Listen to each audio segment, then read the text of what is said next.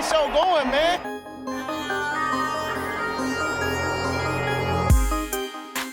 Angelo, what an interception! Steps into it, pass is caught! Diggs! Sideline! Touchdown! Unbelievable! Ihr hört Cover 3, der Podcast für Fantasy Football.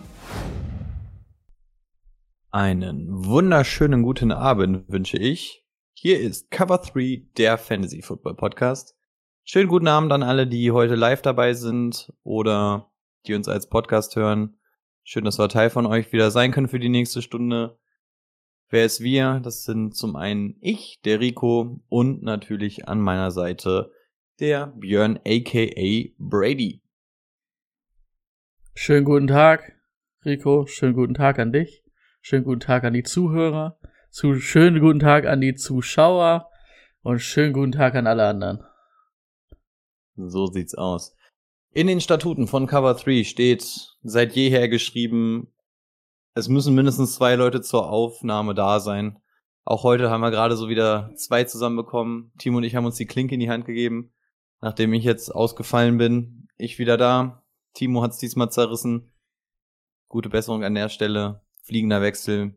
Kriegen wir hoffentlich trotzdem alles hin, auch wenn El Capitano heute fehlt.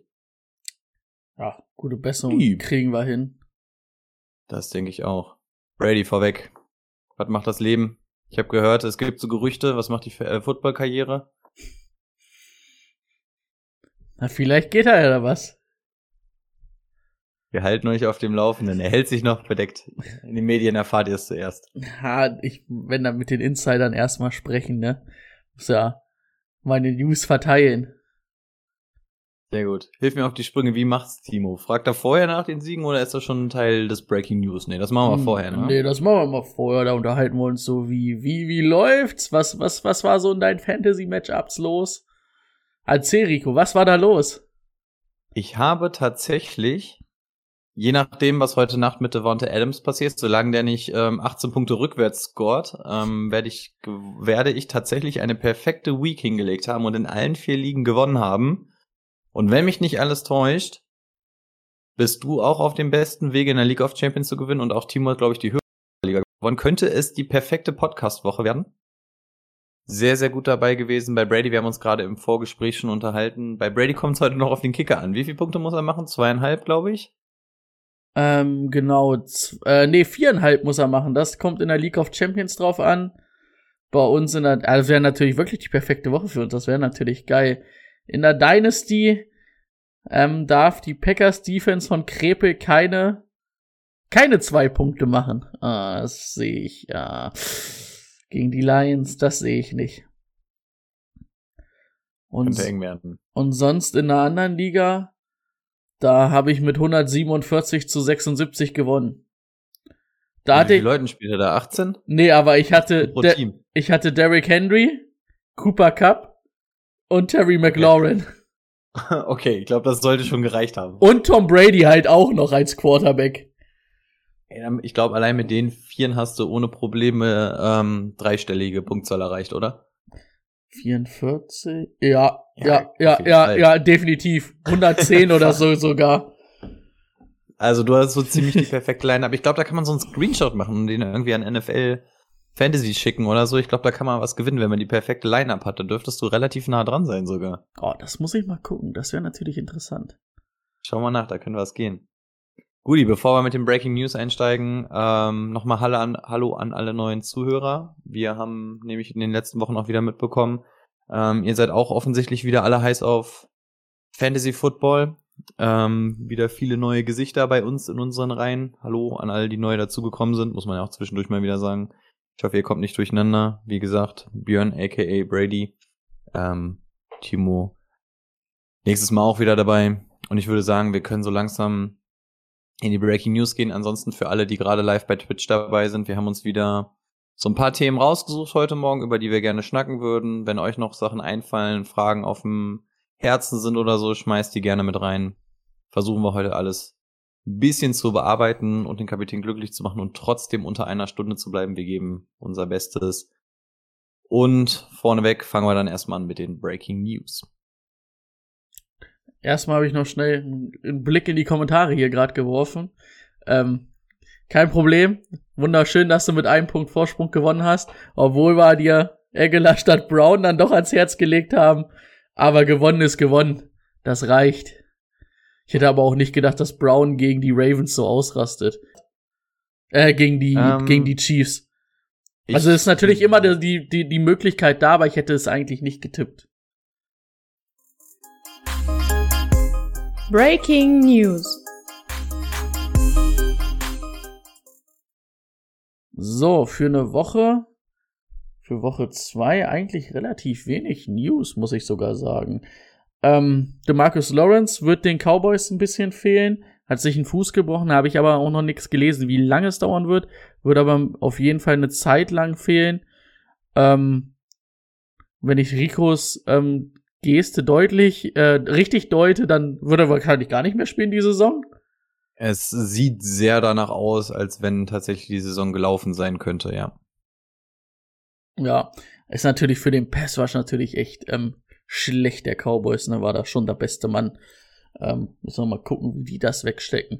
Ähm, dann, wir hatten es letzte Woche, Devontae Freeman ähm, wurde von den Ravens gesigned, ist jetzt sogar in den aktiven Kader, also vom Practice Squad in den aktiven Kader berufen worden. Im Gegensatz zu Livian Bay, der momentan sich nur im Practice Squad befindet.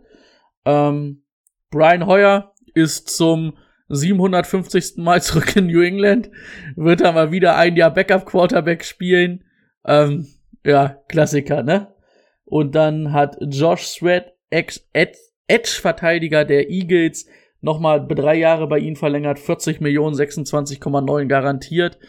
Und dann muss ich sagen, ähm, ich hätte jetzt noch ein paar Injuries, aber wenn du keine News mehr hast, war, glaube ich, diese Woche echt nicht so viel los. Also doch, eine hätte ich noch, Landon Collins, wir hatten es letzte Woche. Nicht Landon Collins, ähm, Leven ähm, Collins, der Tackle der Cowboys, will gegen sein, ähm, also er wurde ja suspendiert fünf Spiele und will dagegen ähm, Einspruch einlegen, weil er halt, er wurde nicht negativ oder er wurde nicht auf irgendwas getestet.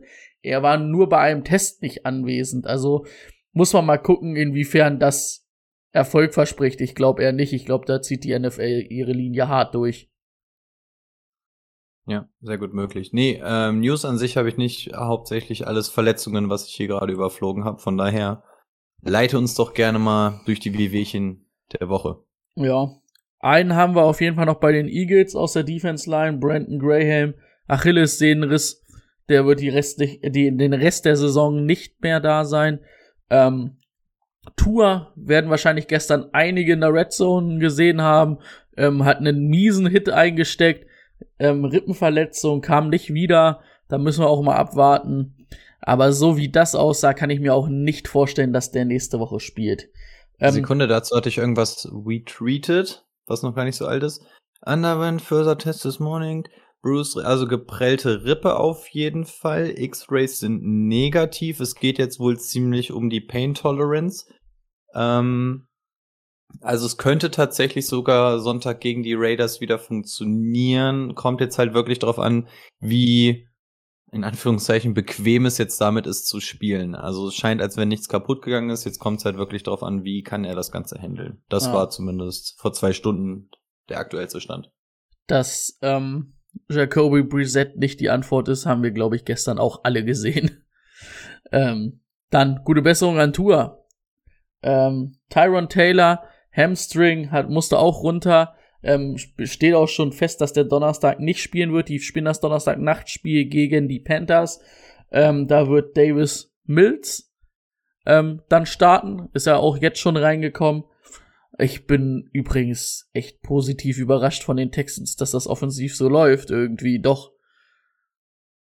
Total. Also legen Punkte auf. Man hat ja auch die ganze Zeit schon gesagt, die werden wahrscheinlich 0 und 17 gehen. Das wird's auf jeden Fall schon mal nicht. Nö, machen wirklich gut Punkte. Tyro Taylor, ähm, der Junge tut mir unendlich leid. Also der kommt einfach nicht ohne seine Verletzungen. Er kriegt jedes Mal irgendwie am Anfang der Saison seine Chance. Was hatten wir bei, bei Baker Mayfield war es, dass die, dass er abgelöst wurde, weil ihm die Lunge punktiert wurde. Was ja, das davor? war, das war, das war bei Herbert. mit der Lunge. Bei Baker weiß ich es gar nicht, was es war, aber da war er dann auch angeschlagen, verletzt irgendwie, da ging es dann auch relativ schnell. Hatte immer den Starting-Post und es war immer, dass er, er hat sich auch immer gut geschlagen und dann dritte, vierte Spiel oder so kam immer irgendeine Aktion und bumm, an den nächsten abgegeben. Ja. Mal gucken, ob Mills dann die Antwort ist. Es ist ja der erste Pick, den der GM damals quasi gemacht hat, ähm, wo man noch so ein bisschen spekuliert hat, oh, hat das vielleicht was mit der Watson-Nachfolge zu tun? Ja. Wir sind mal gespannt. Ähm, übrigens heute aus Houston schon gehört, es wird nicht so sein, dass der Sean Watson aktiv sein wird Donnerstag. Gibt es ka- kein einziges Spiel spielen lassen. es gibt kein kein. Szenario, wie er spielen, also wie er aktiv sein soll.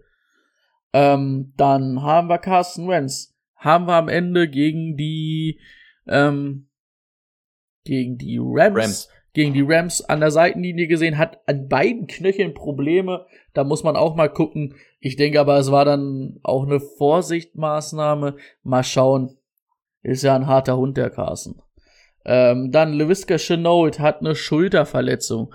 Muss man gucken, wird noch untersucht. Ähm, kann sein, dass der vielleicht am Sonntag ausfällt. Trey Sermon haben wir nachher vielleicht auch noch im Thema, hat einen Run geliefert, dann war er im Concussion-Protokoll. Ähm, da gehen wir auch mal von aus, das Concussion-Protokoll bis Sonntag wird wahrscheinlich eher nix. Ähm, Andy Dalton musste mit einer Knieverletzung raus, also erst mit einer Fuß, dann mit einer Knieverletzung. Ähm, es ist zumindestens kein Kreuzbandriss, habe ich heute schon mal gehört. Und Matt Nagy hat wieder gesagt, er ist unser Starter. Ähm, aber zu Verletzungsdings hat er noch nicht so richtig viel gesagt. Also kann sein, dass er ausfällt und Justin Fields spielt. Kann aber auch nicht sein. Ähm, dann hätte ich noch Jarvis Landry. Der hat einen verstauchten MAC. Ich habe gegoogelt, was MAC ist. Ich habe es nicht gefunden. Weißt du, was MAC ist? Es ist irgendwas im Knie. Ist MLC nicht so dieses typische Kreuzband? Nee, ACL ist Kreuzband. ACL, MCL, okay, wa- was gibt's Ich, denn dann noch ich so? tippe, also es heißt verstaucht, also müsste, weiß ich nicht, Eigentlich eigentlich ja ein Knochen oder irgendwas sein. theoretisch ein Knochen. Ich hätte eigentlich irgendwie Außen-Innenband getippt, MAC, aber Sprain heißt ja verstaucht, ne? Ne? Ja, Eigentlich. unser, unser, unser Ärztesohn heute leider nicht da. Falls Timo in den Kommentaren ist, kann er uns ja gerne aufklären. und ich habe es Ja, einfach Knie auf jeden gegoogelt Fall und irgendwie. ich habe es einfach nicht gefunden. Ich habe gefunden, dass irgendwas im Knie ist, aber keiner konnte mir sagen, was genau. Ähm, genau, das wär's erstmal so von mir mit den wichtigsten. Hast du noch welche? Also sind natürlich auch wieder Montag, da müssen wir natürlich immer ein bisschen drauf achten. Da werden wir euch Sonntag wieder abholen. Da sind wir wieder 18 Uhr sind wir wieder da. Genau. Werden wir auch äh, nächste Woche wieder machen, kam diese Woche, glaube ich, auch wieder ganz okay an. Ähm, ja, ich glaube, das ziehen wir durch, ne? Es äh, ist für uns auch immer ein bisschen leichter, als diesen ewig langen Text auf der Homepage zu schreiben, wie letztes Jahr. Ähm, macht so einfach mehr Spaß, vor allem können wir auch deutlich flexibler reagieren. Ähm, und ich Und- glaube, unsere Quote war ganz okay bisher. Von daher. Ah, Ich bin ganz Jo. zufrieden mit meinen ähm, Empfehlungen bis, bis jetzt. Spieltag 2 läuft noch. Also bis Spieltag 2. Habe ich ganz gute bis jetzt gegeben. Ich habe mich nur bei einer Empfehlung, ähm, ärgere ich mich im Nachhinein immer noch, da, da, dass ich mich fast belabern lassen habe, da, da, ähm, dass, dass man Burrow über, überhört startet. Ah, hätte, hätte ich auf meinen Boah, Punkt da- beharren müssen am Sonntag. Da muss ich halt auch sagen, da war ich auch gestern schwer enttäuscht. Das glaube ich gerne. Zwei Kleinigkeiten habe ich noch gefunden in unserem Twitter-Tweet. Und zwar Raiders QB Marcus Mariota, ähm, seines Zeichen Backup, wird wahrscheinlich einige Wochen fehlen mit einer Quad-Injury. Ähm, um den Gag hier mitzunehmen, man kann gerne in die vorderen Folgen nochmal hören. Ich glaube, das war unser erster richtig großer Lachflash, ne? Mit Quad-Injury. Quoteunfall, Ja. ja. irgendwie sowas. Ich weiß Ja, gar nicht, wer es damals war. Das weiß ich auch nicht mehr, keine Ahnung. Und noch relativ frisch von Ian Rappaport. DJ Watt ist gestern ja zwischenzeitlich rausgegangen, zumindest kam bei Red Zone die Meldung, ich glaube so drittes Viertel könnte es gewesen sein in etwa. Ähm, da gibt es wohl ein Problem mit der guten alten Groin-Injury, aber auch dort bestehen immer noch Chancen, dass er am Sonntag spielen kann. Steht sogar noch relativ gut, also auch da nichts Schlimmes für den Ich glaube, er ist sogar der bestbezahlte Defensive Player mo momentan, ne? Mit seinem Vertrag von vor Ja. zwei Wochen oder so. Genau, bestbezahlter Also der Verteidiger Junge- in der NFL. Der Junge es heißt, der wird eventuell Sonntag trotzdem gleich wieder auf dem Feld sein können. Eins ist mir gerade noch aufgefallen, ähm, wer gestern wahrscheinlich, oder wer gestern rangeguckt hat, oder die Steelers gesehen, letzter Spielzug, hat sich Deontay Johnson am Knie verletzt. Ähm, aber es heißt zumindestens, dass es keine Long-Term, also so war die Aussage, Knie-Injury ist. Also kein Kreuzbandriss, kein der eine Vielleicht ist er nächste Woche, muss man gucken, aber es ist auf jeden Fall nichts, wo er die mit die ganze Saison aushält. Und es war auch so ein unnötiges Ding. Da waren noch zwei Sekunden auf der Uhr, Spiel war eh entschieden. Er läuft dann noch mal. Das wäre so typisch gewesen, dass er sich da irgendwie das Kreuzband reißt. Das wäre so unnötig gewesen für alle. Jupp. Ich, ich finde, wir müssten eigentlich mal unseren privaten äh, WhatsApp-Verlauf auf so einen Sonntagabend eigentlich mal veröffentlichen. Wollen wir die, wenn wir die ganzen Sachen da immer schon äh, immer kommentieren. Da war Deontay Johnson auf jeden Fall auch dabei, das weiß Ja. ich noch. Judy, wir haben schon wieder 22 Minuten hier auf dem Tacho, sagt mir mein Aufnahmeprogramm. Von daher lass uns doch mal schnell weiterspringen. Eigentlich heißt die Kategorie Player of the Week, aber in diesem Falle können, kann Brady eigentlich auch sein Line-Up einfach vorlesen aus dieser Woche, würde ich behaupten. Der Spieler der Woche.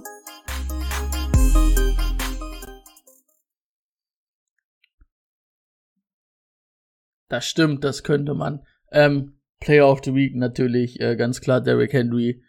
Äh, 35 Attempts, ähm, 182 Yards, drei Touchdowns, sogar sechs gefangen, 55 Yards. Ich weiß gar nicht, was da los war. Ähm, bei uns 44,7 Punkte. Ich hatte die Experience in der League of Champions gegen ihn zu spielen, hatte ihn in einer Liga selbst. Wenn man ihn selbst hat, gefällt es mir deutlich besser. Und wen man auf jeden Fall auch noch erwähnen kann, ist Cooper Cup. Ähm, auch 32 Punkte. Ich glaube, ich gucke sogar schnell für euch nochmal nach. Ähm, irgendwas an die, wenn ich jetzt schnell auf mein Team komme. Jetzt muss ich es kurz ein bisschen überbrücken. 30 Punkte oder so müssten es gewesen sein. 32 Punkte in der Half-PPA-Liga. Genau, neun Receptions für 163 Yards, zwei Touchdowns und sogar minus 5 Yards Rushing. Also er hätte sogar noch mehr Punkte machen können. Sieht auf jeden Fall, sieht auf jeden Fall sehr gut aus, der Junge. Den kann man auf jeden Fall auch nochmal erwähnen. Ja. Absolut. Macht übrigens auch nicht so Spaß, wenn man die Thumbnails macht. Ähm, für unsere Folgen sind ja meist die Spieler drauf, die in der Woche davor ganz gut abgeliefert haben. Ich weiß nicht, ich glaube, ich bin jede zweite Woche, wenn die Saison läuft, dabei irgendein Derrick Henry Foto rauszusuchen. Ähm, ge Weil's- ge gefühlt hat er je jede zweite, dritte Woche irgendwie ist er Player of the Week gewesen. Letzte Saison auch ganz oft. Also wenn man unseren Insta-Feed mal durchgeht, ich glaube, da sind verdammt viele Fotos von ihm dabei. Langsam finden wir keine mehr. Ja, müssen langsam neue Fotos machen. Guti, das haben wir. Dann geht's mal weiter mit unserem Thema der Woche. Let's get to work. Das Thema der Woche.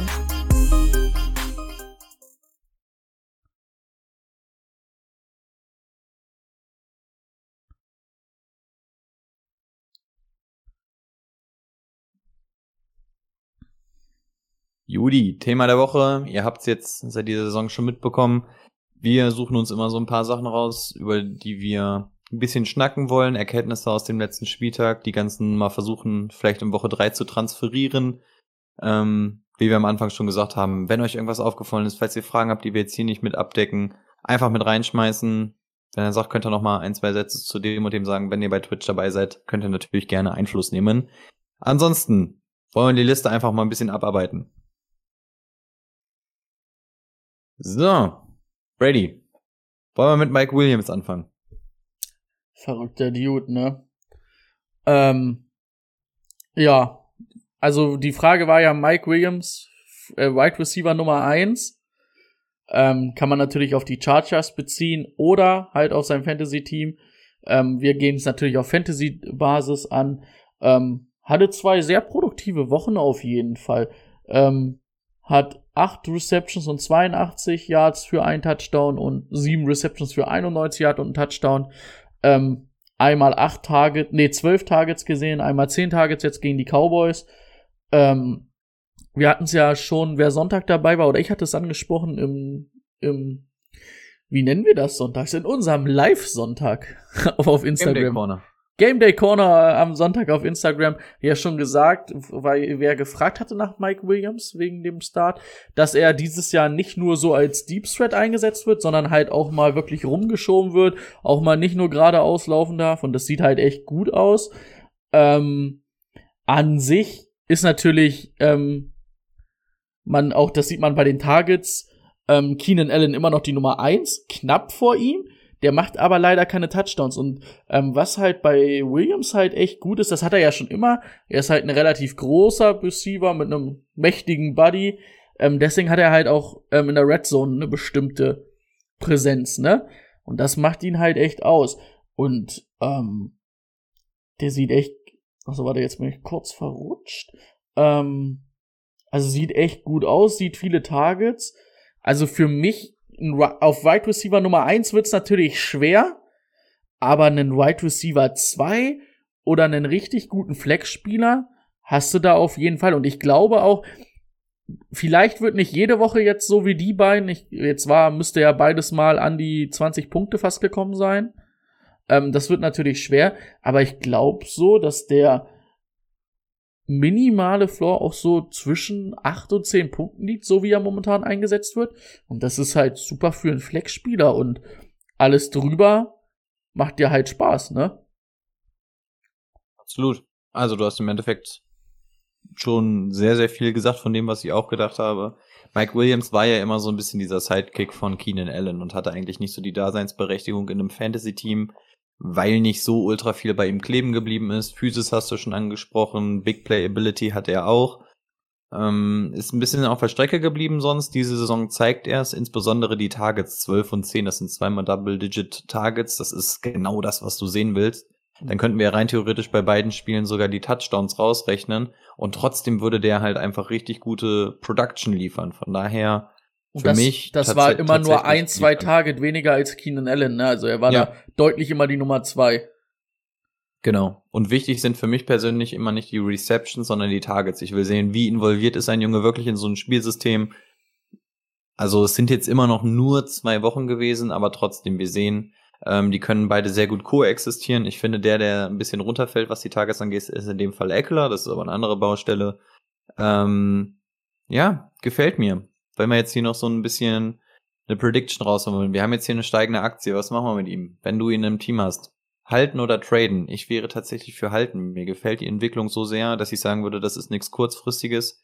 Das ist jemand, den würde ich mir im Team halten, sofern jetzt nicht das Ultra-Angebot kommen würde. Also Was meinst du? Ich würde ihn auch auf jeden Fall halten, weil ich glaube, ist eine also man kann ihn gut für sein eigenes Team gebrauchen und ähm, der Wert wird halt auf jeden Fall noch steig steigen, ne? Ähm, und was man halt auch sagen muss, was vielleicht auch mit reinspielt, Hunter Henry ist ja weg und der hat ja letztes Jahr auch mega viele Receptions gesehen. Und einen richtig guten Teil, dann haben sie nicht. Jared Cook, ähm, wissen wir alle, ist nicht mehr der Jüngste. Und da er halt so dieser Big Buddy-Typ ist, hast du halt so einen verschnittenen Tight End, ne? Und das kommt ihnen halt vielleicht auch noch zugute. Und ja. ich würde ihn auf jeden Fall halten.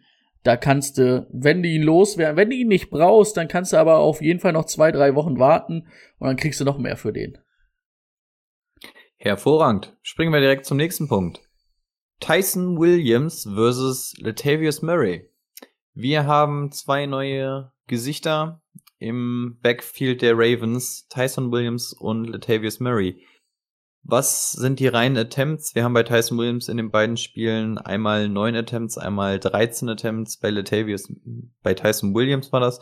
Bei Latavius Murray 10 und 9. Das heißt, bei den Attempts liegen sie noch relativ nah beieinander. Was machen wir mit den beiden? Wie schätzt du die Situation bei den beiden ein? Also wenn man halt dann nochmal auf die Yards guckt, macht halt Tyson Williams deutlich mehr raus. Er sieht echt spritzig, gefährlich aus, gefällt mir. Ähm, und vor allen Dingen, wenn du halt auch guckst, ähm, er steht 51 Prozent, also 51 und 49 Prozent der Snaps hat er auf dem Feld gestanden, Natarius Murray 31 und 36. Also er steht viel öfter auf dem Platz, macht viel mehr aus seinen Sachen. Ähm, bis jetzt beide Wochen über 10 Punkte. Er kann auch fangen, wird da auch ein bisschen eingesetzt.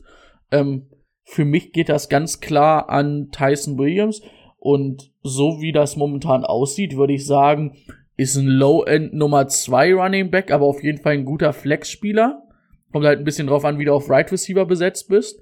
Aber ähm, wenn ich 10 Punkte von meinem Flex-Spieler immer bekomme oder mehr, finde ich das vollkommen in Ordnung. Und ähm, das sehe ich beim Murray einfach nicht. Und ich sehe momentan halt auch nicht, dass Murray an ihm vorbeikommt.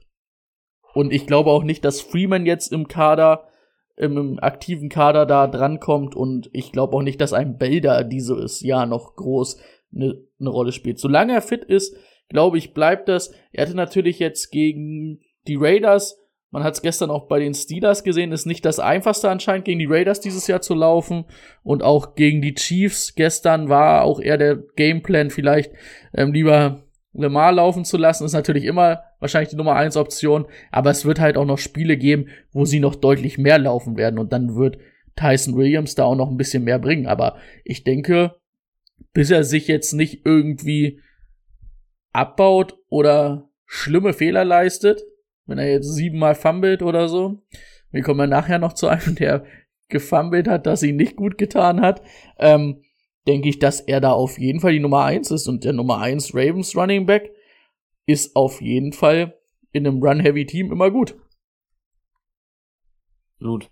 Auch ich sehe hier auf jeden Fall Tyson Williams ähm, noch vor Latavius Murray. Also die Carries täuschen da so ein bisschen drüber hinweg. Die Snap-Zahlen hast du gerade schon gesagt. Man hört aus dem Camp auch, dass insbesondere John Harbour ein richtiger Fan von Tyson Williams ist. Also sie wollen auch wirklich, dass dieser Erfolg ähm, quasi bei ihm bleibt.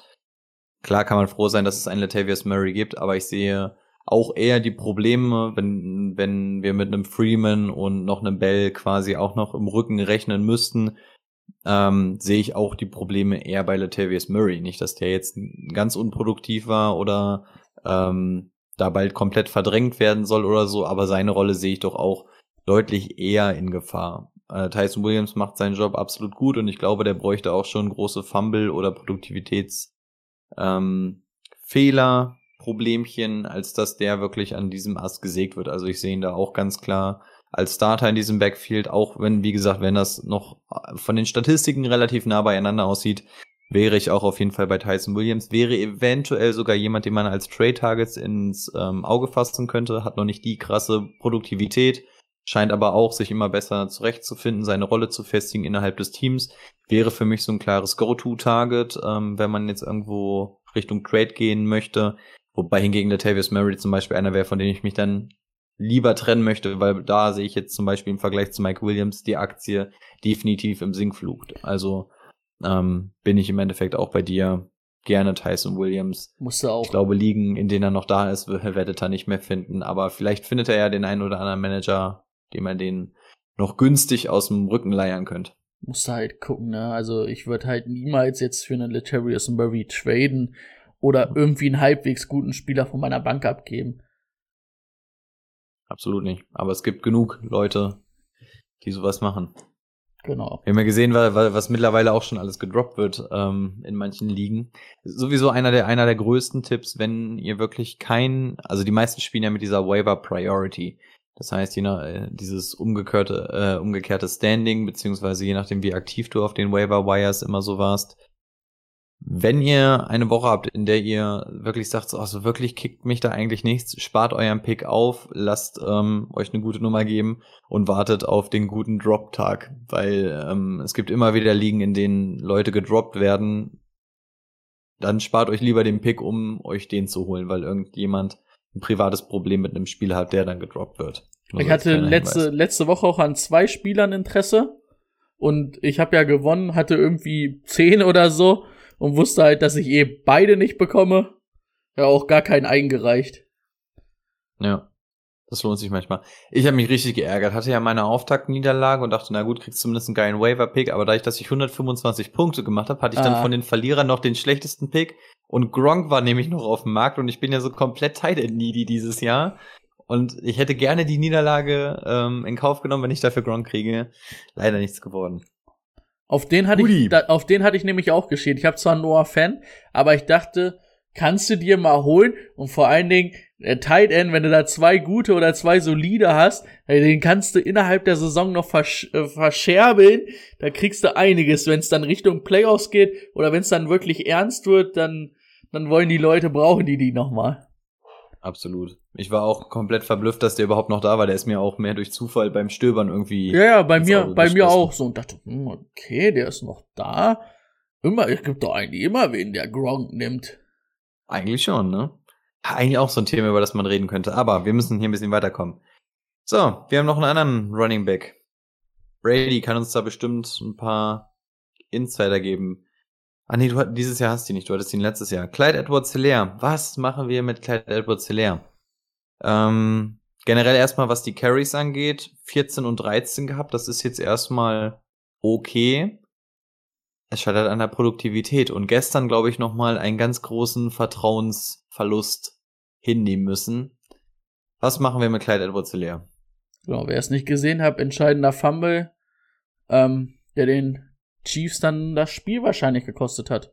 Also, hat das Spiel, ja, wa- wahrscheinlich. Zumindest dafür gesorgt, dass nicht nochmal ähm, Holmes aufs Feld kann und nochmal einen ordentlichen Drive da aufs Ja. Feld zaubern kann, ja. Genau. Also, was halt schon letztes Jahr war, er wird im Passing Game kaum eingesetzt. Sieht da kaum Targets. Ist ein bisschen schade, weil das eigentlich seine beste Eigenschaft mit ist. Ähm, ich habe es jetzt aufgeschrieben, so der Eye-Test, wenn man es anguckt, ne, also der Augentest, das sieht auch einfach nicht gut aus, wie er läuft. Also es äh, gefällt mir einfach nicht. Ich habe das Gefühl, also wir hatten es ja mal in der Offseason besprochen, dass die Chiefs ja viel in der O-Line umgestellt haben und eigentlich so von so einem Zone-Running-Blocking in so einem Power-Running-Block gegangen sind. Dafür haben sich jedenfalls die Leute geholt. Und ich weiß nicht, irgendwie funktioniert das Blocking mit dem Run auch nicht. Und ich finde aber, er wird, er sieht nicht gut aus, er wird aber auch nicht so richtig gut eingesetzt. Ähm, ich, an, momentan weiß ich nicht mal, willst du den momentan auf der Flex haben? Ist es halt auch nicht so richtig, ne? Aber ey, du hast ihn halt teuer bezahlt, den wirst du in der zweiten, dritten Runde gedraftet haben. Ähm, ich, um die Frage zu stellen, was würdest du machen, Herr Hast du ihn jetzt? Willst du ihn loswerden? Willst du ihn traden? Willst du da irgendwie, musst du halt eigentlich drauf setzen, weil er ist eigentlich zu teuer und in einem Trade wirst du jetzt nicht viel für ihn bekommen, ne?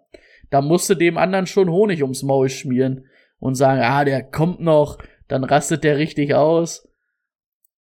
Oder Aber- es ist jemand, der sich in den Namen verliebt. Ja. Oder weil es ein KC-Spieler ist einfach, ja. Ja, wie du schon sagst, ähm, er ist ins Passing-Game nicht involviert. Dass er nicht der beste Running Back ist, das war uns auch schon damals zum Draft ähm, bewusst. Aber warum es diesen Hype ja auch letztes Jahr schon vor der Saison gab, lag ja insbesondere daran, dass er dieses Passing-Upside mitbringt und diese Schnelligkeit. Ähm, Diese Eindimensionalität, die man, ja gut, Casey ist nicht eindimensional, aber man wollte ja eine neue Ebene damit öffnen. Das kommt irgendwie nicht. Wir kriegen ihn weder in der Red Zone so richtig aufs Feld, wir kriegen ihn nicht für wichtige First Downs aufs Feld. Das Einzige, was tatsächlich stimmt, sind die Carries. Also, dass er dann trotzdem mit 14 und 13 Carries jedes Mal runtergeht. Das ist das Einzige, was ihn für mich natürlich auch für die Flex am Leben hält. Also, wenn du einen Running Back hast, der 14, 13 Carries hat, ist das für die Flex absolut Da- ausreichend. Aber, das ist ja nicht mehr, als er letztes Jahr hatte, aber letztes Jahr hat er mehr daraus gemacht. ja, total. Er hat, er hat nicht oft viel gemacht, aber da war ein bisschen besser ins Passing Game als bis jetzt eingebunden. Ähm, und vor allen Dingen hat er dann halt wirklich da auch ein paar Yards gemacht, dass, dass du sagen konntest, ah, das auf Running Back 2 gesehen war das immer in Ordnung. War immer okay. War nichts Überragendes, war aber okay. Aber Dahinter ist aber jetzt auch nichts, was mich vom Hocker reißen würde, wo ich sagen würde, da wird eine Wachablösung oder ähnliches stattfinden. Es ist tatsächlich, ich glaube, mein Hinweis wäre wirklich durchhalten. Einfach wirklich hoffen, dass es besser wird. Ähm, und wenn der richtige Moment kommt, vielleicht so nach ein, zwei guten Spielen, gucken, dass man dann vielleicht den Hype mitnimmt, um ihn dann nochmal vielleicht abzugeben, dann nochmal vielleicht einen ganz guten Preis rauszuschlagen.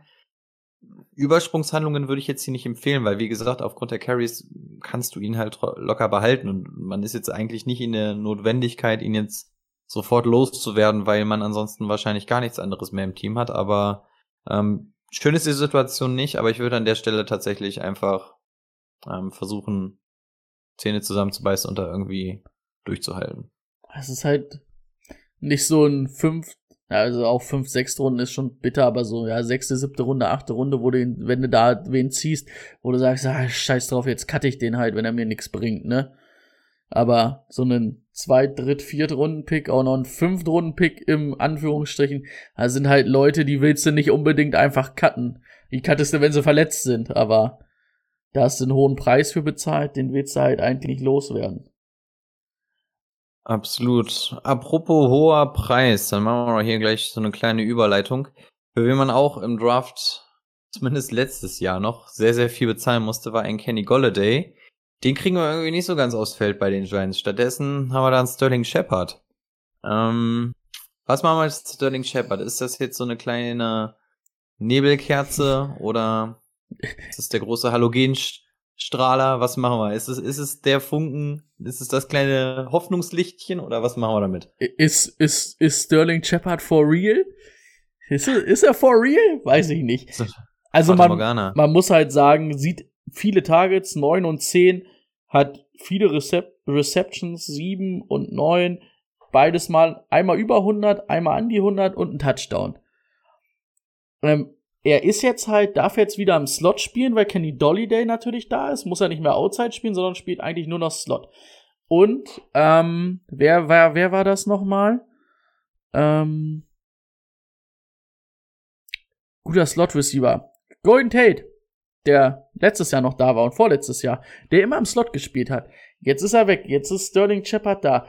Also, momentan sieht es echt gut aus.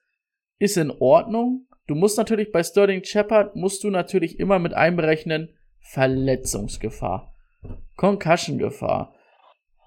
Der ist immer ähm, gut für eine Concussion oder für eine Verletzung. Also er wird auf jeden Fall keine 17 Spiele dieses Jahr machen.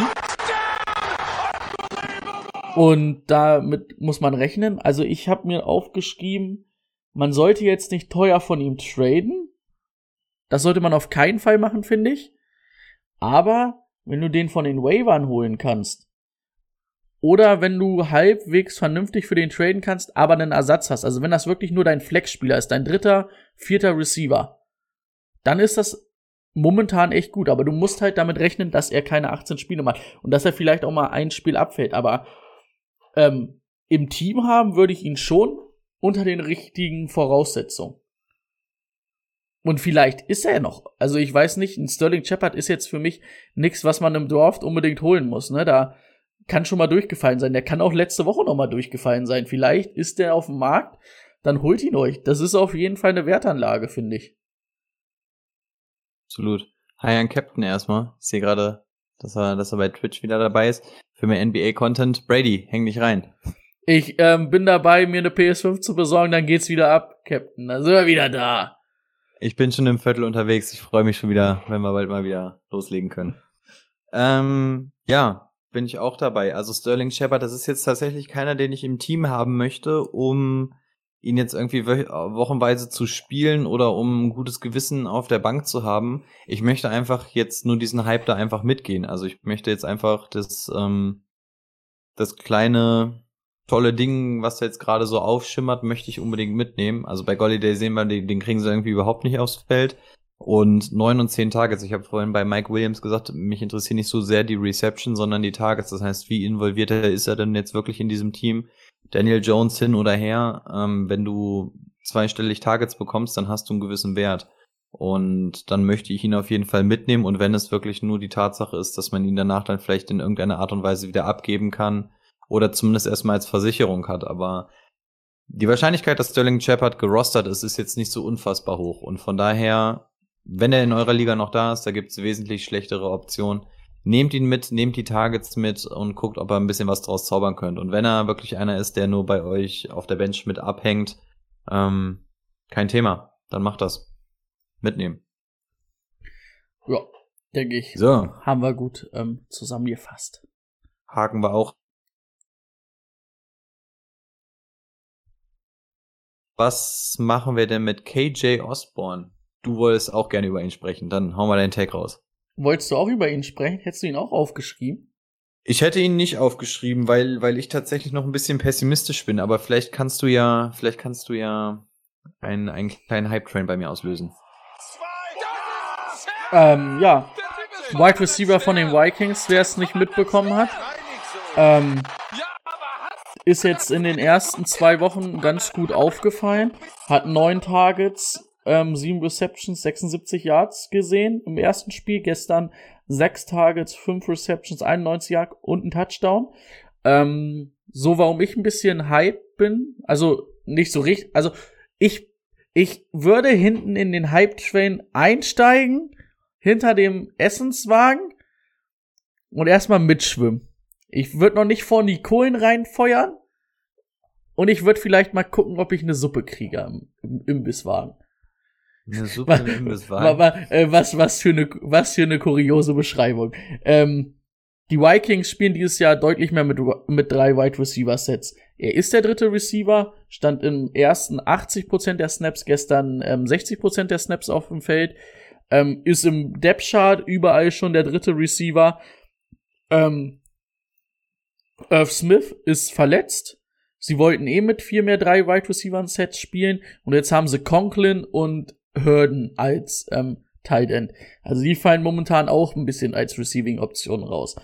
Ähm, und er scheint eine relativ gute Connection zu Kirk Cousins zu haben, der übrigens auch wieder on fire ist die ersten zwei Wochen.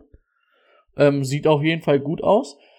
Und ich muss sagen, momentan sehe ich da auf jeden Fall Flexpotenzial. Und das ist halt auch so eine Aktie, wo du mal anlegen kannst. Ne? Wenn du sagst, hier, ich habe irgendwie, weiß ich, wen auf der Bank. Nimm mir mal wen, den du auf der Bank hättest, Rico. Tim Patrick. Tim Patrick. Schwierig. Ist, ist für mich so ein bisschen der gleiche Schlag Spieler. Ähm, ist momentan gut, ist eine gute Aktie, wo man an, anlegen kann. Und ähm, Kirk Cousins ist ich, Kirky Kirk Kirksen, ich sag's immer wieder, Kirky Kirk Kirksen wird unterschätzt. Das ist ein guter Quarterback.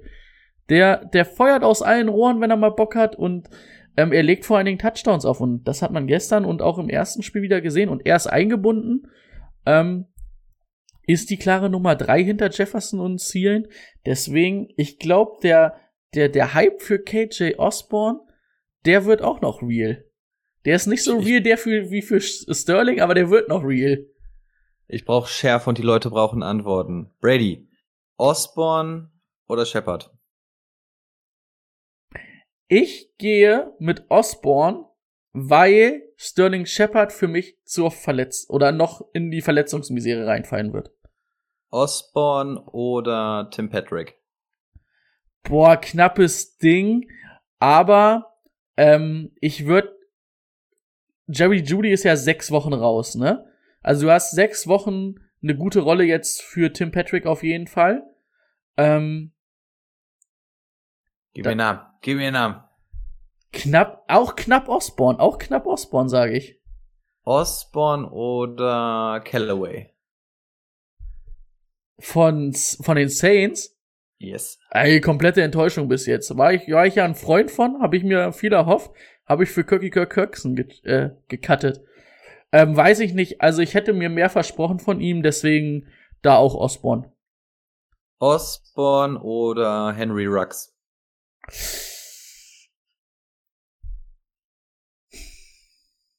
Schwierig. Schwierig.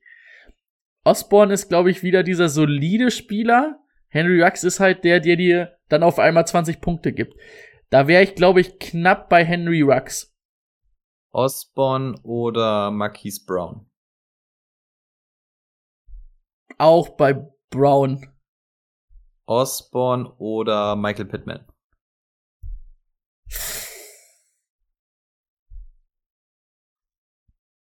Knapp Michael Pittman. Aber nicht, nicht so weit, wie man denkt. Okay. Nur damit wir jetzt mal ungefähr wissen, wo man das ungefähr steht. Also, bei Brady ist der Hype real. Ich muss gestehen, bei mir, Osborne, da ich, ich fühl's noch nicht. Ich fühl's noch nicht. Irgendwie kriegt es mich noch nicht. Ich, ich weiß, dass die Vikings da jemanden suchen. Thielen ist jetzt auch ähm, mehr so der Typ, der das bekommt, was Jefferson nicht lang bekommt. Ähm, Earth Smith sollte da eigentlich die Antwort sein und irgendwie muss da was absteppen, aber ich weiß nicht, drei Wide Receiver in einem Team gefallen mir eigentlich eher nur bei den Bucks, maximal noch bei Dallas oder so und ähm, sehe ich noch ein bisschen zu gefährlich an. Ich begutachte das aber gerne. wenn du im Speisewagen bist, bin ich der, der am Gleis auf jeden Fall steht und auf jeden Fall winkt von außen. So, ein paar Namen haben wir gerade schon reingeworfen. Und zwar Michael Pittman. Da hatte ich mir doch mal die Frage gestellt, ist Michael Pittman denn real? Was halten wir denn von dem? Im ersten Spiel haben wir irgendwie gar nicht so viel gesehen, haben gesagt, schade, eigentlich könnte er ja, denn T.Y. Hilton ist raus. Wer, wer soll denn da angeworfen werden? Könnte doch Pittman sein. Im ersten Spiel dann vier Targets bekommen, dachten wir, naja, okay, dann war's das wohl, dann wird's wohl doch eher Zach Pascal. Im letzten Spiel dann auf einmal die Renaissance. Zwölf Targets gesehen. Was machen wir mit Pitman? Top oder Flop? Ähm, Pitman. Also ich glaube halt, dass das gestern war so das Best-Case-Szenario, was Pitman dir liefert. Und ähm, ich glaube so die, also T.Y. Hilton würde ja halt auch irgendwann wieder zurückkommen. Ähm, ich weiß nicht, ob T.Y. Hilton dann Nummer 1 da sein wird. Es ist so halt ein bisschen schwierig für mich, die Nummer 1 bei den Dings zu suchen, ähm, bei den Colts. Ich glaube, Flexpotenzial ist definitiv da, aber Michael Pittman wird halt auch so eine, so einer sein, der dir eine Woche gewinnt oder nicht gewinnt, der dir solide Punkte für, für deinen Sieg bringt, aber der dir halt auch mal eine Woche vielleicht nur zwei, drei Punkte gibt. Und damit muss man dann halt leben. Also über Flex kommt der bei mir nicht hinaus. Und ich glaube halt auch, dass das Best-Case-Szenario gestern war von den Punkten. In Ordnung. Ich muss ja hier wieder ein bisschen abkürzen. Ich sehe schon, wie die Zeit läuft. Ähm, ja, ich denke auch, man kann schlechtere Optionen als Pitman haben. Bei T.Y. Hilton wissen wir nicht, wie lange ist er denn jetzt verletzt. Ich denke auch, wenn, wenn ihr sowas wie Projekte auf Wide Receiver habt, ich glaube, Pittman ist auch eins der okayeren Projekte. Weiß aber nicht, ob man das jetzt Week in, Week out ähm, von ihm erwarten kann. Da gibt's nämlich auch immer noch einen Heinz, der viele Targets frisst, ähm, genauso wie ein Zach Pascal. Von daher, ja, ich denke auch eher, eher dann vielleicht aus der Ferne beide betrachten. So, über Rux und Brown hatten wir gerade schon gesprochen. Ich weiß noch nicht so ganz, was ich mit Henry Rux und Marquise Brown anfangen soll. Wir haben, wir sehen, ich sehe sie eigentlich relativ nah beieinander, so wie wir sie auch immer beschrieben haben. Es sind beide Spieler, bei denen wir sagen, die halt unfassbar Speed haben, die unfassbar Talent eigentlich für Big Plays haben aber irgendwie in ihrem Team eigentlich ja sogar die Nummer 1 Anspielstation auf Wide Receiver sind, aber irgendwie die PS nicht so ganz auf die Straße bekommen. In der letzten Saison lag es dann so ein bisschen an den Targets. Tja, was haben wir jetzt? Bei Ruck sind es 5 und 7 Targets, bei Marquise Brown sind es 6 und 10 und trotzdem haben beide es geschafft zu überleben. Frage Nummer 1. Kann man Rux und Brown spielen? Frage 2. Wer von beiden ist besser? Ich glaube, wenn dann Marquise Brown, wäre ich bei Marquise Brown. Sind natürlich ähnliche Schlagspieler, aber ich glaube, Marquise Brown ist da die solidere Nummer von beiden. Er hat es dann doch öfter gezeigt. Und ähm, er ist auf Right Receiver halt momentan da die klare Nummer eins, ne? Und vor allen Dingen muss man halt auch sagen, wenn man sich's momentan anguckt, wahrscheinlich sogar die Nummer eins Anspielstation im Team, ne? Weil Mark Andrews hat jetzt die ersten zwei Wochen auch noch nicht so richtig geliefert. Ähm, Darren Waller ist halt auf jeden Fall vor Henry Rux und Hunter, Hunter Renfro wahrscheinlich auch eher noch. Und dann wird's halt, ja, bin ich eher ein bisschen bei Marquise Brown, muss ich sagen.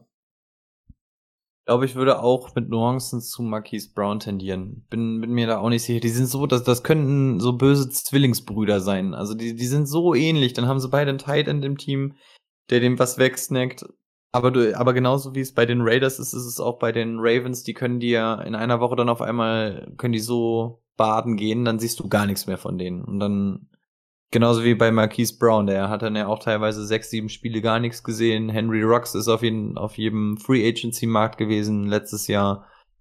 Ich weiß auch nicht. Ich glaube, wenn ich mich da entscheiden müsste, wäre es Marquise Brown. Ich würde den Hype da gerade ein bisschen mitnehmen. Ähm, Würdest du einen von beiden rostern? Na gut, du hast gesagt, du, du siehst sie beide knapp über Osborne, ne? Von daher musste sie dann ja eigentlich wenn rostern. Ja, also Marquis Brown würde ich mir schon auf der Bank setzen. Okay. Du hattest noch Fragen zum Niners Backfield, kann das sein? Ja, also nicht Fragen, das können wir auch ein bisschen kürzer abdingsen. Also ich hatte es jetzt einfach noch mal, weil wir hatten es ja letzte Woche schon mal ähm, man hat jetzt gesehen, Hasty hatte wieder die mei äh, nicht Hasty, äh, Mitchell hatte wieder die meisten Attempts War jetzt gegen die Eagles ähm, von den Yards her nicht geil. Ist aber auch, glaube ich, schwer gegen die Eagles zu laufen gegen die Front. Ähm, aber man muss natürlich gucken, Hasty ist verletzt rausgegangen, Sermon im Concussion-Protokoll, Sermon hat dann ein Carry mal hin, hat im dritten Viertel bekommen, ist dann aber auch gleich halt einen Hit gekriegt und Concussion und hat einen Ball verloren. Also momentan ist das halt wahrscheinlich echt Hasty, äh, Hasty. Warum sag ich denn immer Hasty? Ähm, Mitchells ähm, Backfield und ja, das wollte ich eigentlich nur noch mal schnell so in die Runde schmeißen. Nehme ich mit. So, die letzten Punkte müssen wir jetzt kurz fassen. Äh, Wide Receiver Bucks. Ich stelle die Frage um. Brady, rank mir die Wide Receiver der Bucks. Ganz klar Godwin. Den kannst du jede Woche solide auf der 2 starten. Vielleicht sogar auf der 1. Knapp. Der wird immer seine Targets sehen. Ist immer sehr gut eingebunden ins Spiel. Dann würde ich Mike Evans sehen, weil er ein bisschen mehr Touchdown-Gefahr ausstrahlt als Antonio Brown und dann Antonio Brown knapp. Das sind aber beide Spieler, die kannst du in der guten Woche, hast du in der ersten Woche gesehen, kannst du Antonio Brown auf der 2 spielen. Gestern hast du gesehen, kannst du Mike Evans. Das sind beide Spieler, da musst du, glaube ich, dieses Jahr akzeptieren. Die werden mal ein gutes, mal ein schlechtes Spiel haben. Und da wird's dann halt auch immer, man kann es vorher schon ein bisschen gucken, Matchup abhängig, ähm, wie es ausschaut. Ich hätte jetzt eigentlich gedacht, dass ähm, die die, die Falcons vielleicht für ähm, Evans nicht ganz optimal sind, weil ich gesagt hätte, so, jo, die haben mit AJ Terrell zumindest halbweg ein, der so den Körper und die Art Spieler von Mike Evans verteidigen kann und eher Brown und ähm, Dings nicht. Aber dann haben sie halt Mike Evans auch nicht in den Griff gekriegt und dann hat man halt gesehen. Aber ich glaube, es wird dieses Jahr immer so sein, dass Chris Godwin die solide Nummer ist, der auch in den ersten zwei Wochen wirklich gut war und dann ist es einer der anderen beiden. Und da muss man dann halt hoffen, dass es die Woche ist, wo du ihn spielst, dass er da gut ist. In Ordnung. Singletary im Vergleich zu Moss habe ich hier noch. Wir wussten immer nicht, wen nehmen wir denn jetzt im Running Back der Bills oder nehmen wir denn überhaupt einen? Ich bin der Meinung, dass sich Singletary da jetzt doch schon relativ klar von Moss abhebt. Ähm, zum einen was die Attempts angeht, zum anderen was die Gefahr angeht. Klar, Moss hatte dann auch noch einen Touchdown, aber ich bin da auf jeden Fall bei Singletary, bin auch der Meinung, während man die im letzten Jahr wahrscheinlich gar nicht im Kader hatte, bin ich der Meinung, dass man Singletary dieses Jahr auf jeden Fall im Team haben kann, sollte. Wenn er noch ähm, auf dem Markt ist, sollte man den auf jeden Fall mitnehmen. Eventuell sogar ein Moss, wenn er noch da ist. Ich glaube, da gibt es wesentlich schlechtere Optionen dieses Jahr man sieht, dass die Bills jetzt nicht nur noch durch die Luft den Ball bewegen, sondern halt auch mal ein bisschen laufen. Und ich glaube, da sollte man sich auf jeden Fall einnehmen. Wen würdest du dir von beiden wenn nehmen? Momentan knapp Singletary. In Ordnung. Ein letztes Themachen haben wir hier noch und ich weiß, da wirst du dich am meisten drauf freuen. Polar und Sieg Elliott. Lass, lass ein bisschen Hass laufen. Ach, brauche ich keinen Hass laufen lassen. Also, man muss halt nur mal die Sachen angucken. Ähm, und brauchen jetzt die Stats, finde ich, nicht vorlesen, weil wir schon viel auf der Uhr haben wieder. Ähm, aber das war das, was ich befürchte, oder das, was ich gesagt hatte. Ich finde, Pollard sieht echt explosiv aus. Das macht Spaß, den zuzugucken. Ähm, und er sieht halt immer mehr Attempts, ne? Jetzt letzte Woche gegen die Bucks kannst du schlecht sagen, weil gegen die Bucks war es auch echt schwer zu laufen. Hat jetzt aber auch 13 Attempts gesehen und Sieg Elliott 16, ne? Ich war ja immer, bin ich ja auch der Meinung, Sieg Elliott ist halt einer, der viel über sein Volumen kommt, ne? Und das ist auch so ein Back, der braucht über 20 Attempts. Aber wenn du jetzt einen Tony Pollard hast, der explosiv ist, der dir da ein, zwei Big Plays oder groß, Big, ja, schon Big Plays vielleicht mal über 10 Yards auflädt, ist das halt scheiße, ne? Wenn der halt 10 bis 15 Carries kriegt, dann sind es für Sieg halt keine ähm, 20 Carries mehr. Und dann ist halt der Preis, den man im Dorf bezahlt, halt sehr teuer. Und ähm, dann wird's halt irgendwann auch schwer, Running Back 2 Niveau zu haben, ne? Weil da muss er halt schon liefern, beständig. Und Pollard ist halt wahrscheinlich auch, oder ist der beste Receiver von beiden. Ähm, ist da, also jetzt in dem Spiel waren sie beide, na gut, halt zwei und drei Receptions, war Pollard ein bisschen mehr eingebunden, aber muss man halt gucken. Pollard ist für mich auf jeden Fall momentan auch einer, der so ein bisschen, der halt Flexpotenzial hat, ne? Würde eventuell sogar einen Schritt weitergehen und sagen, dass Pollard für mich sogar schon so ein bisschen an Running Back 2 kratzt. Ich könnte mir vorstellen, dass die beiden tatsächlich koexistieren können. Also keine Frage, Zeke Elliott ist mh, aufgrund des Volumeneinbruches nicht mehr das, was er, was er war, dieser Top 5 Running Back, zumindest momentan nicht. Pollard greift da einfach zu sehr an. Aber nichtsdestotrotz bin ich der Meinung, dass sie gerade relativ gut koexistieren können. Also 13, 16 Carries, so, solange beide Double-Digit Carries bekommen und produktiv sind sie ja beide, ähm, dann vielleicht in den ein oder anderen Phasen mal da mehr, mal da mehr. Aber es kann funktionieren und wenn die beide Double-Digit laufen und ihre Produktivität so haben, immer beide für einen Touchdown mal gefährlich sind, wäre mir im Endeffekt egal, wen von beiden ich habe, würde ich sie wahrscheinlich auf Running Back 2 spielen lassen. Sieg schon eher, weil mir die ganze Zeit der Preis im Hinterkopf schwingt. Aber auch ein Pollard kannst du zur Not mal auf Running Back 2 packen, falls das Matchup gut ist, beziehungsweise von einem anderen Running Back, den du im Team hast, vielleicht scheiße. Ja. Guti, wollen wir noch ein paar Namen raushauen, was Startsit uns lieber angeht? Die Leute Hm. lieben es. Machen wir. Dann machen wir das doch. Start, Sit und Sleeper. Möchtest du anfangen? Gerne. Also ich habe bei allen auch diesmal ein bisschen mehr aufgeschrieben, weil ich mir nicht sicher war, wie viel ihr haben wollt. Ähm, Start Sit Sleeper, ich glaube, braucht man nicht nochmal groß erklären. Start jemand, den man auf jeden Fall starten lassen würde, ähm, der vielleicht nicht zwangsläufig jede Woche spielt, aber diese Woche auf jeden Fall mit rein sollte. Ähm, ich habe als ersten Marquise Brown gegen die Lions. Das gefällt mir. Die Ravens sind gerade gut unterwegs. Ähm, die Lions Defense ist nicht sonderlich sattelfest und ich glaube, die Ravens sind auch ganz froh, wenn sie mal ein bisschen was durch die Luft bewegen können. Einmal um ihre Running Backs zu schützen, zum anderen um Lemar vielleicht so ein bisschen Sicherheit in der Luft zu geben. Wer ist die erste Anspielstation? Marquise Brown, auch gerne mal Big Play. Für mich Start der Woche. Geil. Finde ich gut. Dann mache ich mal meinen ersten Start der Woche. Ist zum zweiten Mal hintereinander einer meiner Starts der Woche. Ähm, Skurlin Sutton gegen die Jets. Diese Woche angepriesen, hat er geliefert. Karriere High in Receptions und Yards. Die Jets auf Outside Corner immer noch nicht gut besetzt.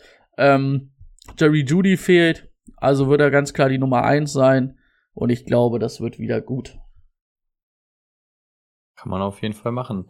Ich hätte noch Najee Harris im Angebot. Je nachdem, wo ihr ihn gepickt habt, ist es vielleicht jemand, den ihr zwischen Flex und Running Back 2 oder so mal nutzt. Ich glaube, diese Woche gegen Cincy, das kann auf jeden Fall sehr gut werden, ist ein gutes Matchup. Ähm, ich glaube, Big Ben soll auch mal ein bisschen entlastet werden, von daher volle Fahrt voraus. Ähm, ich habe noch einen zweiten. Das wäre Rondé Moore gegen die Jaguars. Wir hatten, oder wir hatten heute, Timo hatte die Frage mal kurz gestellt. Er wollte Rondé Moore gegen OBJ haben. Werden wir vielleicht nochmal nächste Woche angreifen, wenn dann beide mal gespielt haben, also wenn OBJ auch gespielt hat. Ähm, Rondé Moore richtig gut eingebunden. Ich finde das Matchup gegen die Jaguars sehr gut. Und ich kann mir vorstellen, dass da einiges geht. Das könnte klappen. Ich hätte noch zwei im Angebot. Ähm, den einen habe ich mir jetzt mal in Klammern gesetzt, weil ich habe tatsächlich eine Liga, da, da ist er nicht wochenweise mein Starter. In anderen Ligen ist er das wahrscheinlich. Es ist Cooper Cup. Ähm, ich habe Ligen, da ist er tatsächlich nur äh, Wide Receiver Nummer drei. Gegen Tampa würde ich ihn tatsächlich rausrollen lassen. Gegen Tampa wissen wir selber, Laufen ist da nicht so sonderlich geil. Da muss man ähm, auch gucken, dass man den Anschluss hält und den muss man meist durch die Luft halten, denn Tom Brady lässt sich nicht so lange bitten, um Punkte aufzulegen.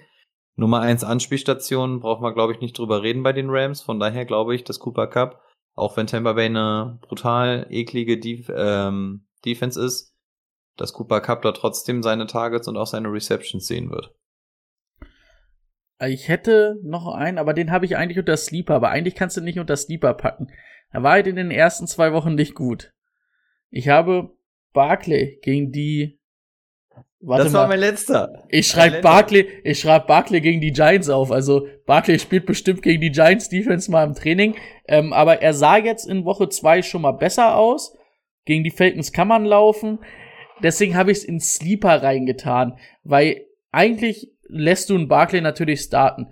Aber das wird nicht der Barclay sein. Also wir haben ja schon gesagt, das wird vielleicht ein, zwei Wochen noch dauern, bis Barclay dann wirklich komplett ähm, das Volumen kriegt, was er eigentlich kriegen kann. Aber ich glaube trotzdem, dass selbst mit 15, 16 ähm, Carries ähm, das gegen die Falcons echt gut wird, weil er jetzt in Woche 2 auch schon deutlich besser aussah. Ja, absolut. Also war auch der letzte, den ich noch auf der Kette hatte, auch um den Ownern mal ein bisschen Hoffnung zu geben. Woche 1, 2 hieß es halt wirklich durchhalten, das wussten wir von Anfang an. Ab Woche 3 ähm, ist mit der Verletzung deutlich besser, die Matchups werden besser. Ähm, ab Woche 3, glaube ich, ist wieder Barclay-Time. Ja.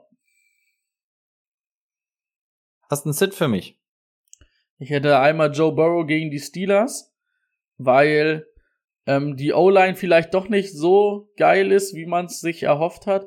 Das hat man auf jeden Fall. Das war das Hauptproblem gegen die ähm, gegen die ähm, gegen die Bears. Und der Pass Rush der Steelers ist nicht unbedingt schwächer, der ist eher stärker, wenn TJ Watt auch noch spielt. Also diese Woche Joe Burrow lieber mal draußen lassen. Jo, das könnte Sinn machen. Ich habe als Sit Dallas Goddard gegen Dallas. Ähm, Goddard haben wir auch gesehen, ist immer so ein bisschen Touchdown-dependent. Und ich glaube, gegen Dallas, insbesondere gegen diese Linebacker, ist das nicht das beste Matchup, was man da suchen sollte. Vor allem von den Routen her, die Goddard läuft. Und ich glaube, dadurch, dass er so Touchdown-dependent ist, und ich könnte mir vorstellen, dass so ein Micah Parson auf den vielleicht sogar abgestellt wird in der Mitte des Raumes, ähm, sehe ich nicht als schönes Matchup an und dementsprechend bei mir Göttert. Ja, ich hätte noch, wir hatten ihn vorhin schon mal angesprochen, ähm, Clyde Edwards Hilaire gegen die Chargers. Das wird auch gegen die Front der Chargers nicht besser zu laufen. Momentan sieht's nicht gut aus. Bei Barkley haben wir gesagt, dass jetzt Licht am Ende des Tunnels, aber bei Clyde Edwards Hilaire sehe ich nochmal, auf jeden Fall nochmal eine Ausfahrt mit Dunkel und die heißt Chargers äh, Front. Eine dunkle Ausfahrt, sehr gut. Jo, ich hätte noch ähm, Fournette in Klammern oder wer auch immer der Running Back ist gegen die Rams. Ähm, es scheint mir dann doch eher so ein bisschen auf Fournette hinauszulaufen, aber ich glaube auch gegen die Rams, abgesehen davon, dass es ein unfassbar geiles Matchup wird, wird es glaube ich ein ziemlicher Shootout, wird nicht so unfassbar viel Zeit zum Laufen bleiben, haben wir auch im ersten Spiel mit Dallas und ähm, Tampa gesehen. Und gegen die Rams, Fournette ist halt ein Inside-Läufer. Und ähm, gegen Aaron Donald willst du nicht Inside laufen. Und ich glaube, das Matchup gibt es auch einfach nicht her. Von daher Running Backs von Tampa Bay sowieso schon gefährlich gegen die Rams. Finger weg. Genau. Wo wir es eben hatten übrigens, ähm, ich würde auch diese Woche dann, wenn die gegen die Bucks spielen, Mike Evans eher wieder als nicht so gut diese Woche ansehen. Ich würde ihn jetzt Sit der Woche äh, Dings, aber es ist kein geiles Matchup gegen Ramsey, weil Ramsey wird eher gegen ihn abgestellt werden als gegen ähm, Godwin, weil Godwin können sie ganz gut ähm, weghalten von ihm. Der ist halt auch viel im Motion. Ich glaube eher, dass es dann ähm, Ramsey gegen Evans wird. Ramsey mit der 5 sieht so scheiße aus. Ist mir gestern erstmal aufgefallen. Ja. Ramsey mit der 5 sieht so kacke aus. Das macht mir auch das, alles das, keinen Spaß mit diesen Nummern. Das ist, ich finde das voll kacke. Ich weiß, manchmal weiß ich gar nicht, wer die Leute mehr sind. Ja, ja, ich dachte, ich dachte auch, oh, wer ist denn die Nummer 2 von, ähm, von den Panthers? Der ist aber gut steil gegangen, DJ Moore. Wer war denn die Nummer 2? Und dann bei der Interception dachte ich auch, oh, das war aber smart gelesen vom ähm, Cornerback. Wer ist denn die 5? Jalen Ramsey. So, ich, also, Komische Nummern. Komische ja. Nummern. Als Cornerback auch mit der 5 auflaufen, fühle ich nicht. Nee. Nee, nee. Also City neuen Nummern in der NFL. Definitiv. Definitiv. Hast du noch einen Sit oder waren wir zu den Sleepern? Nee, ich hätte noch paar Sleeper, also zwei. Ich hätte auch noch zwei. Wer will zuerst? Ching Chang Chang? Mach du ruhig. In Ordnung. Ich hätte zum einen Melvin Gordon gegen die Jets. Ähm, Javante Williams die Owner sind gerne drauf und dran. Javonte Williams, sie warten auf diesen, den Ausbruch, sie wollen ihn sofort spielen und deswegen wird Javonte Williams auch immer öfter mal reingeworfen. Melvin Gordon wird dann immer so ein bisschen vergessen. Die beiden sehen aber letztendlich ungefähr gleich viele Carries die ganze Zeit. Mit dem Unterschied, dass Melvin Gordon immer noch ein Tucken explosiver in allem aussieht. Und gegen die Jets, im, im besten Falle macht Zach Wilson nochmal so ein Spiel wie letzte Woche, dann können die ohne Ende laufen den ganzen Tag. Aber auch so sehe ich da, glaube ich, ein ganz gutes Matchup. Und Melvin Gordon ist mir da einfach gerade der explosivere mit den größeren Big Plays. Und bevor ihr den auf die Bank werft, weil er keine Liebe mehr übrig habt, gebt dem Jungen noch mal eine kleine Chance. Ich glaube, diese, diese Woche könnte sich das auf jeden Fall lohnen. Ja. Ich hätte Tyson Williams gegen die Lions. Ist vielleicht sogar ein bisschen mehr als ein Sleeper schon fast. Aber fürs, für den Start der Woche wirklich für so ein richtig, richtig geiles Matchup ähm, fehlt mir da halt noch, weil es halt so nicht 50-50 ist, aber so vielleicht 40-60 mit Murray. Ich glaube, ich würde ihn als Sleeper durchgehen lassen, weil du halt den Draft, äh, Draft Price bei ihm nicht so hattest. Also du wirst wahrscheinlich dein Running Back Komitee vorher gehabt haben und den wirst du dir später geholt haben. Also wirst du wahrscheinlich nicht zwangsläufig in der Notwendigkeit ja. sein, ihn zu spielen, es sei denn, du hattest Gus Edwards oder ähm, gar Dobbins. Vielleicht hast du auch noch Glück jetzt Woche zwei und kriegst den noch von den Ravens. In ganz wenigen Ligen, glaube ich, aber in so ein, zwei, wenn du vielleicht nur zehn Personen bist, hast du vielleicht Glück, dass der noch da ist. Absolut. Im Chat kam gerade noch oder Julio mit der Nummer zwei Auch eine absolute Katastrophe. Also das, Ey, wirklich. Also das tat gestern doppelt weh. Auch ganz schlimm. Gut, mein letzter Sleeper sind im Endeffekt zwei. Ich habe es jetzt mal auf einen Namen runtergebrochen. Für mich ist es tatsächlich Pittman. Über ihn hatten wir gerade gesprochen. Die Titans DB, das das ist echt nix. Also die Titans sind hinten so anfällig, diese DBs. Das ist ähm, das ist nicht schön. Da kannst du auf jeden Fall was machen. So, jetzt ist die Frage, ist es Pittman oder ist es Pascal?